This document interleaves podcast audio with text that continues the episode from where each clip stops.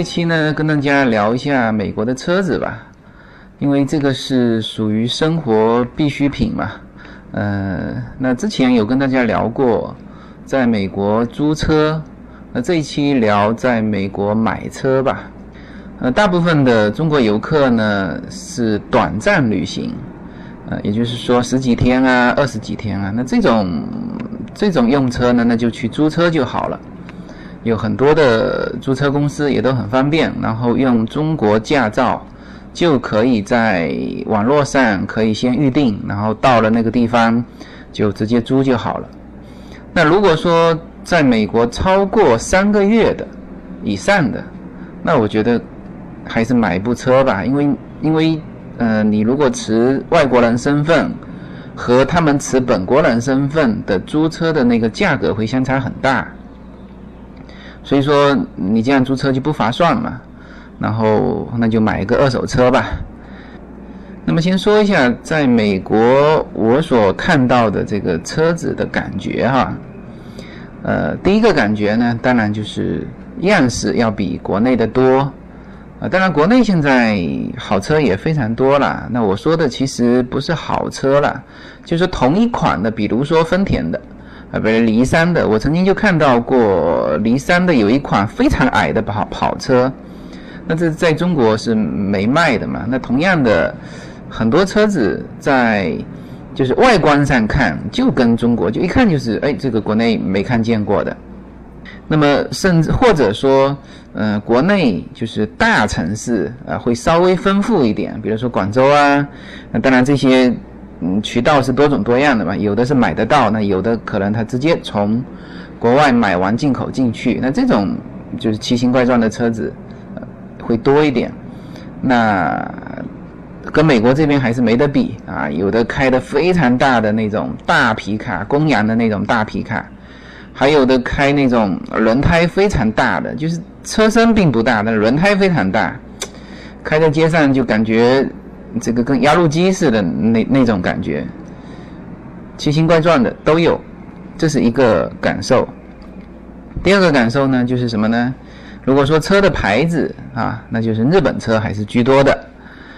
呃，我我觉得应该全美国都一样吧，不仅仅说，因为我在美国好多城市，呃，东部没走过哈，就是中部、西部啊，这这个这些城市，还是日本车居多。呃，据说哈，这个 Honda 的车在美国来说是最保值的。什么意思呢？就是你买进来，等你二手卖的时候，还可以卖一个呃比较好的价钱。而且你用了若干年之后，比如说用了三年之后拿去卖，和你呃其他品牌的车子啊，比如说嗯奔驰、宝马啊，开了三年之后拿去卖，来比较的话，呃日本车。它的差就是就是使用的损耗额会比较少一点啊，比如说三万块钱买的，三年之后啊还可以卖个两万三，呃两万啊或者这样这样子。那如果是你其他牌子的，那就是可能差价会差的比较大，因为特别是欧洲车、德国车啊，奔驰、宝马，它过了保期之后，也就是它的。这个四年的，像比如说，呃，B M W 是，呃，过了四年，它是四年五万迈嘛，你过了这个期之后，你保养可能就会很贵嘛，或者说就会出现维修啊，这种维修的费用也比 Honda 的车子贵很多，那那所以你的二手车就卖不出好价钱嘛，更何况说这种好车的话，人家何必买你二手车呢？是不是？也不差那三万块钱，就就买新车去了。所以在美国看到的啊比较多的还是 Honda 的车，日本车，这个是第二个感受。啊，第三个感受呢，整体来说，美国开的车跟欧洲开的车还是，呃，区别是比较大的。美国呢，就是它的空间啊，停车场啊，这种停车方便啊，停车场也大，路也宽阔，所以说它的大车会比较多。比如说这这边，嗯，最多的就是几款车嘛，比如说，呃，丰田的叫丰田塞纳，就是保姆车。啊，家庭主妇开的啊，有有三排座。那我们家的第一部车呢，就是就是这种车，因为家庭需要嘛。这个在国内就有点像丰田大霸王那种，但是国内据说我在我在福州是没有看见卖的，好像是上海有的卖。那一进口到国内也是非常贵，那这边买就相对便宜很多。还有更多的是什么呢？就是像 SUV 这种的，那像 Jeep 大切诺基。啊，呃，还有这小切啊，我们它这边叫小切诺基，那国内好像是叫做神行者还是还是什么？这些车子就很普遍啊，啊，Jeep 一类的呃 SUV，还有这个丰田的 SUV，呃，当然奔驰、宝马也有 SUV，SUV 呢，宝马的这边的 X 五是呃到处都看得见啊，基本上看到 X 五。你再看里面的驾驶员啊，基本上都是华人，所以说华人在这边很多是开开奔驰啊，或者是宝马。那当然，他有宝马公司有做过统计啊，就是开宝马的平均年龄可能要比开奔驰的平均年龄要小十岁这样子。然后你如果去这个 Adult School，就是那个语言学校嘛，那然后。过来上课的华人，其中有一半是开宝马，所以说华人在这边还是就是特征很明显，非常非常明显。呃，当然这是有原因的嘛。一个这些人呢，在国内可能本身也就是开好车啊，然后在这边的差价又比较大啊。比如说在这边搞一部宝马 X 五，大概不到四十万人民币啊，它大概是。嗯，六七万美金这样子，就加上税啊，大概是这样子。那国内呢，可能就要八十万吧，可能七七十五万到八十万之间。哎，那你看便宜啊，那当然搞这种差价高的啊，这个也是一个原因。那还有就是，当然华人自己，呃，当然本身要说到这个奔驰、宝马的安全性能呢，肯定是比那日本车好嘛。那而且呢，在在洛杉矶这个飞位，你去飞位开一下，你就知道那个危险系数有多高。我我是经常开飞位的，但是那个那个那种感觉还是感觉危险系数很高，速度非常快，车又挤，这啊，所以选择好的车子，那当然是对自己生命有保证啊，对于自己的家人。啊，有保证。那我曾经去那个宝马的那个卖车的点，嗯，那个卖车的人员就是反复的跟我讲，他说我什么时候买第一部宝马的呢？我是当我老婆怀孕的时候，他就特别能够用这个东西来打动你。所以说，华人选择奔驰、宝马有它一定的道理，但是这边更多的还是日本车。那你你看这个，连股神巴菲特开的都是一部日本车，啊，Toyota 的一部车，啊，所以美国人大部分的美国人倒是不讲究这个车子啊。那你说，巴菲特他觉得他自己的生命不重要吗？他也肯定也觉得自己生命很重要啊。那么他为什么选择 Toyota？那那那从这一点上，我们反思一下，那到底说？这个安全，如果日本车和德国车比，那确实不安全很多。那巴菲特也没必要选择一个日本车嘛，是吧？在他这个段位的人里面，那选择什么样的车子都是理所应当的。那他能选择 Toyota，我觉得这个代表了整个美国对于车子的一个观念啊。首先，车子就是一个实用品啊。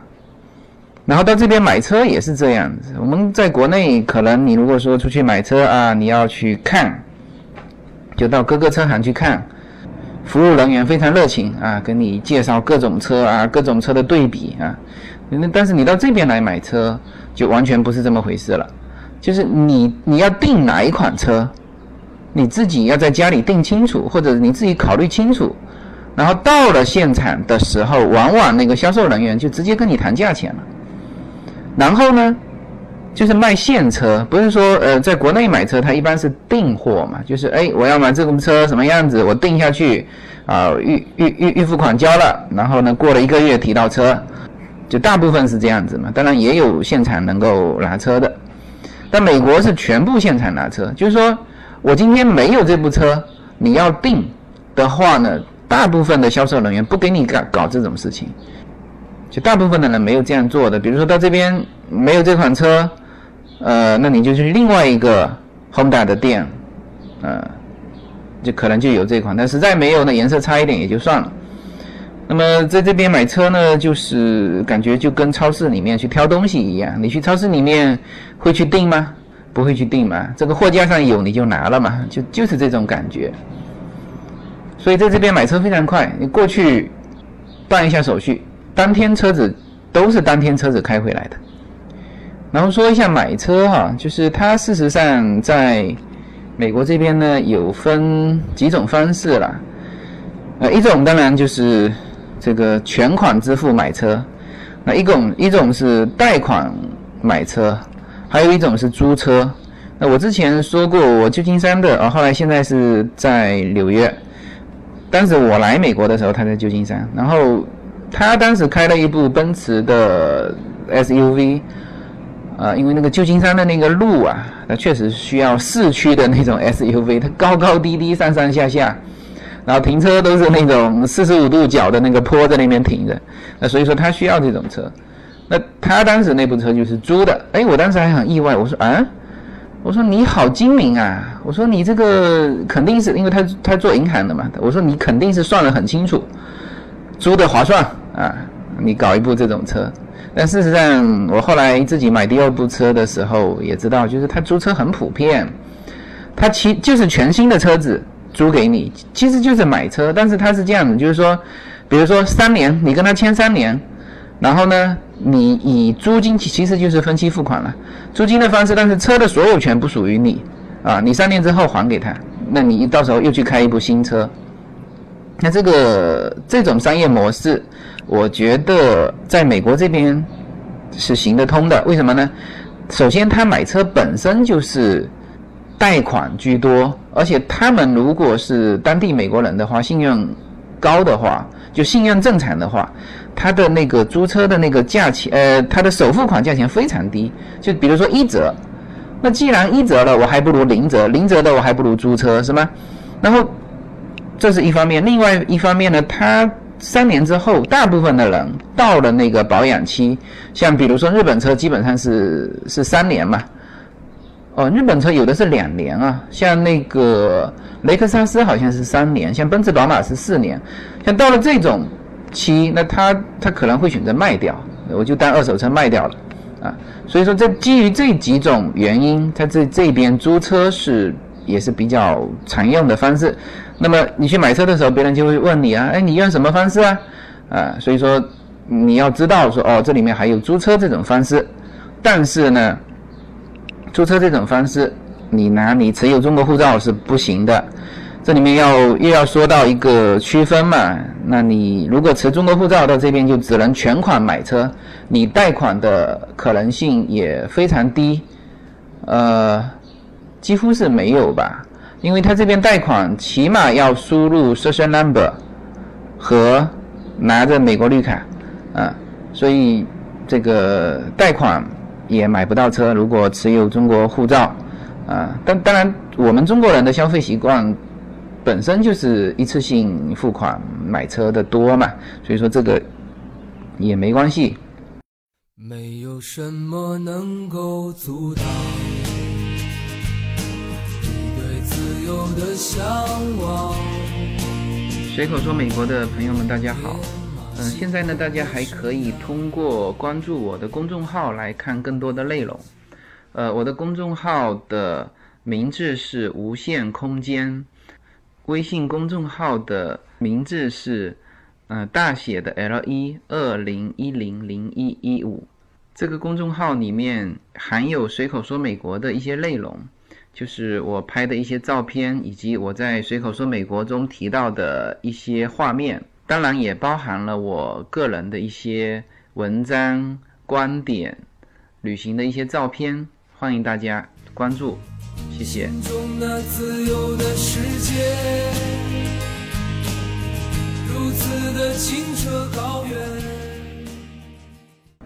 那么持有美国的绿卡的有的新移民呢，他贷款还不是很方便，那就是你要在这边住了一段时间嘛，所以说往往第一部车新移民的第一部车，他都是全额付款买的，或者就买二手车啊。那么住了一段时间之后，你买第二部车的时候，你累积了一定的信用，然后去试试。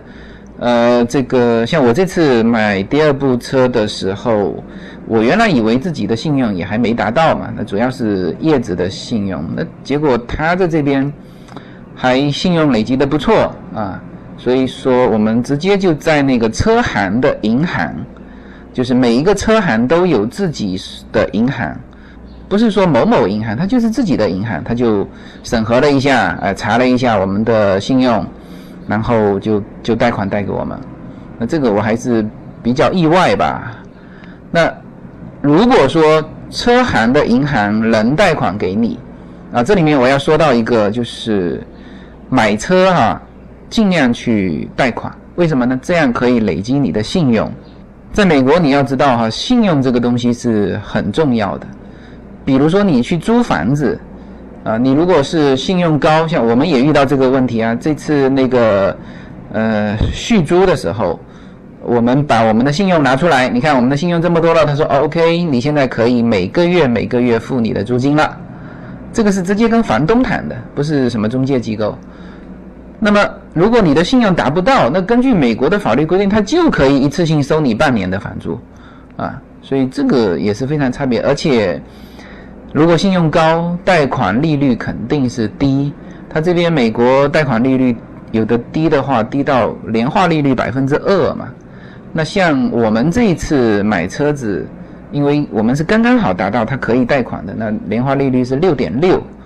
那六点六，我觉得也还行嘛，因为它它只要九个月之后，你的信用又提高了一大截嘛。因为你如果是买车贷款的话，比你那种去商店买东西消费啊，拼命消费那种哈，要来得快得多。为什么？这里面有一个额度的问题，因为你你正常的他就给你两千块钱的信用嘛，那你去 shopping 啊什么，但是买车他一下子给到你可能是两万三万的额度，所以说这个就累积的非常快。但你呃。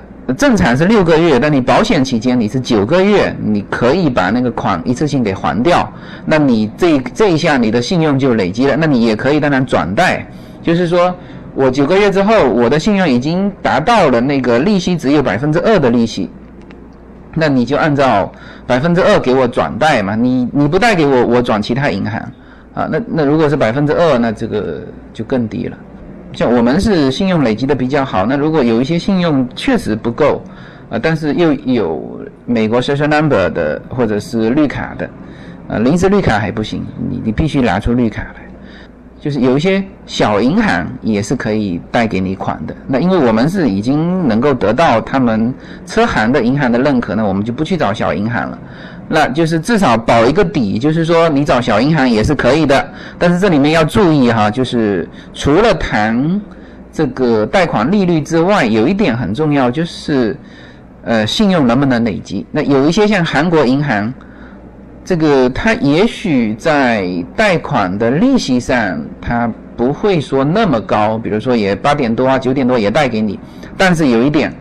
它累积不了你的信用，就是你所累积的那个信用不能升级到有一个信用体系嘛？美国有好几个信用体系，这个具体的我也没去研究。那反正，哎，有的时候，比如说像叶子的信用，它它就有几个信用打出来，比如说哎七百多分的，最高的有到有到八百多分的，那最低的也还有七百五十几分的，就是好几种标准。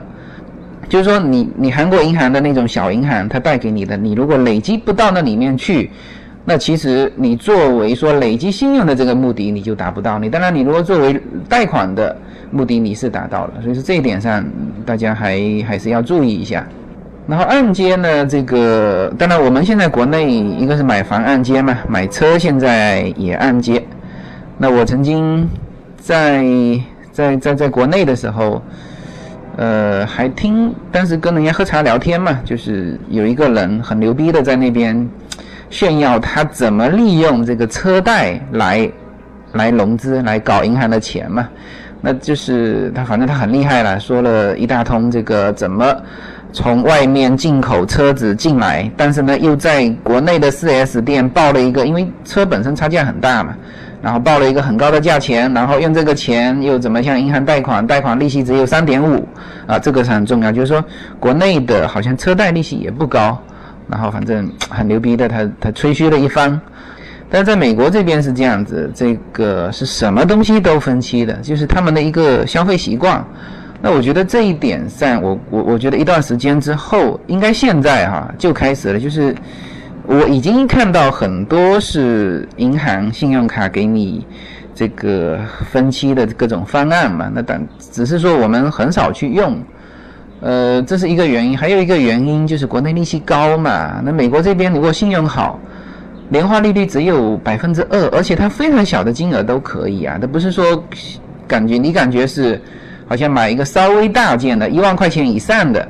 人民币啊，一万块钱以上的你才有考虑说分期贷款啊，手机啊分期贷款。但是在这边美国是买一个几十块钱的电饭煲，你都可以分期贷款，而且办理手续非常方便。那么就所有所有美国人他在这种的商业体系之下，他就很方便的能够去超前消费。所以很多美国人他是他是这样计算，他需要赚多少钱的。就是呃，我的房租多少？我各类按揭贷款那个电饭煲，每个月可能只要付五块钱，他都要把它算进去啊，算算一通，嗯，我要赚两千五或者是三千五，我才能持平啊，我这个家庭，然后他就他就赚个两千五三千五就行了，他也不必去，当然他也没有机会像我们中国人那样子。去爆发了，去去去去赚去赚更多的钱。美国这边的整个工作工资的这个收入是比较透明的，也比较平均。就是，嗯，同样你是做工程师啊，不会差多少钱。就这个公司的工程师和那个公司的工程师差不了多少钱，所以他们基本上都是量入为出嘛。比如说，哎，我这个职务啊，我做了七年，我我学了七年的。医生啊，有 license，我出来大概是赚，比如说年薪啊十五万，那我就扣税之后大概分摊到每年是多少，然后我就按照这个东西来制定我的消费计划啊，住多大的房子，开什么样的车，按揭买多少东西啊，基本上它是这样的，它维持一个平衡。然后买车子呢，它是这样，就是车身价你是和这个销售人员谈。正常来说，销售人员呢，他不会报给你底价，所以说你是可以砍价的。你怎么砍呢？就是你要说出一个价格。那当然最好是你的朋友有买过这部车，他砍过价，而且砍的比较合适，你认为满意的，你直接把这个价格说出来。我朋友买过，就在你这里买的，多少钱？那他说：“哎呀，我做不到啊，我做不到。那我只有这么多钱，我就要这款车。”那他就会去跟他的。上司去去商量，那那而且这个幅度还是有可能会比较大的。你要知道，我们当时买第一部车的时候，就是直接把税给抵掉，什么意思呢？税在这边七七八八加上去，大概百分之十嘛。因为加州的税都去掉九点五了嘛，那还有什么报牌费啊，七七八八的，那大概是十点多，十点多，那他基本上可以，比如说他报价车身报价三万块钱。啊，那正常加要加变成什么三万三的，那他有可能谈一下，他就讲好吧，我全部都给你加进去，加税三万块钱，啊，基本上是是可以谈的。当然，如果是品牌好一点的车子，就可能没有这么大的差价。但是呢，你一定要跟他去谈啊，这里面空间还是有有蛮多的。那这是一方面。那还有呢，就是这个所有的车子买完之后，所有的什么贷款合同啊，那个给你签完之后，他还有一个人出来跟你聊什么呢？哎，你这个车子正常是，比如说是四年五万迈的保养，那你要不要延长呢？延长成六年十万迈啊？然后呢，这个时候哈。它当然也是有，也也是有价格的，比如说是两千多刀，但是这个时候呢，你如果贷款的话，他就会给你摊到你的每个月里面，那那这种感觉就非常好哦。这个我可以延长五万迈，但是呢，我增加了每个月只要增加十块钱，就是分期付款的时候，OK，它又来了啊，你这个轮胎啊，你如果不小心被这个扎了，那按照美国的法律。呃，这一点倒是跟国内不一样。国内补胎的到处都是嘛，那个胎补了 N 次还在用。那美国是不行，你只要扎过一次洞，你就不能用了，你就要换胎，这是美国法律规定的。那如果换胎，这个是保险不保的，就是你的车子的保险它不保这一块嘛。那么所以说这个车行他就来搞这一块了。那我推出一个给你七年啊，或者是五年，你可以什么呢？你可以。如果你的车子这个胎破了，我可以给你免费的换，啊，这里面摊到每个月啊又加十几块，这时候就跟买卖车的那个那个销售人员没关系了，那销售人员有可能就会教你，哎，这个东西可以可以可以做，或者说哪一个东西啊这个不要做，啊，比如说车胎的这个他就他就会教你啊，他说你你你到两年给他戳破一次嘛。是吧？自己戳破一次，然后他就会帮你换四个轮子。那一个胎都，比如说这个这个两三百块钱嘛，比如说是这样子。那你到了五年的时候啊，你再给他戳破一次，那这什么钱都回来了。所以说，就是这些东西七七八八的哈，他到全部买完车子，他还会再给你加一块东西，但是这块东西是可以全额摊到你的。这个这个按揭里面去的，就很多东西就看不出来啊，比如说这个车身镀膜也是可以的啊，就是外面啊、里面啊，它会给你喷一层膜，就像国内的那个镀膜一样。但是国内镀膜是只镀外面，它这边还会给你喷里面。